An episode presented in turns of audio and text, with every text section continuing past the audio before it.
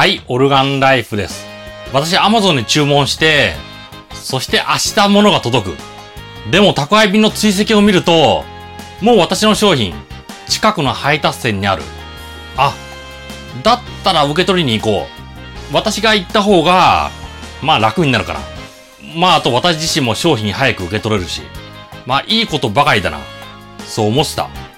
でも営業店に行ったら、明日配達する荷物はまだ整理されてませんって。そう言われましたね。確かにその店にはある。ただ整理されてないんですよね。ただ今回の商品、似姿分かってましたので、このぐらいの大きさのものでないですかねっていう。そんな感じで見てもらったら、5分ぐらいでなんとか探せましたね。まあただこの作業、いわゆる割り込みなんですよね。今やるべき作業じゃない。それが割り込んできた。宅配便業者もこんなこと言ってましたね。今いるスタッフ、余力はない。それ私の言った要求、その時間って用意されてないんですよね。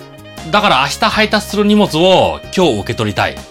その工数がないんですよ。まあなんとかやってもらいましたけどね。それこれ、宅配便業者が悪いと思うんですよね。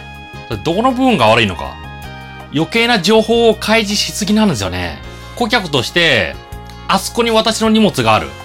まあそんなことが分かれば、自分の家から最寄りだったら、行っちゃいますよ。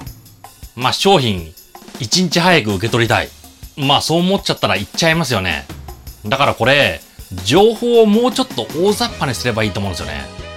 だから荷物が集荷された。私はこのぐらいでいいと思う。まず荷物が集荷されてるか。それと営業拠点に輸送中。または内部で輸送中。それと最寄りの店から私の家まで配達中。まあ、最後の一つ。持ち帰りの荷物。または私が受け取れる状態になってる。そのぐらいでいいと思うんですよね。もう私の近くの家の店に届いてる。まあ、そんな情報があれば、村に行きたくなるじゃないですか。ただ私が言って渡せる状態になければ、内部の輸送中にしとけばいいんですよね。そこの店にあります。もう下手に言わない方がいいと思うんですよ。だから集荷した内部輸送中、それと配達店でドライバーが持ち出してる。ま、それと持ち帰り。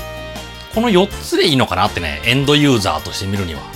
集荷中、それと内部での輸送中、そして配達持ち出し中、それと持ち帰り。その4つでいいと思いますね。皆さんどう思います？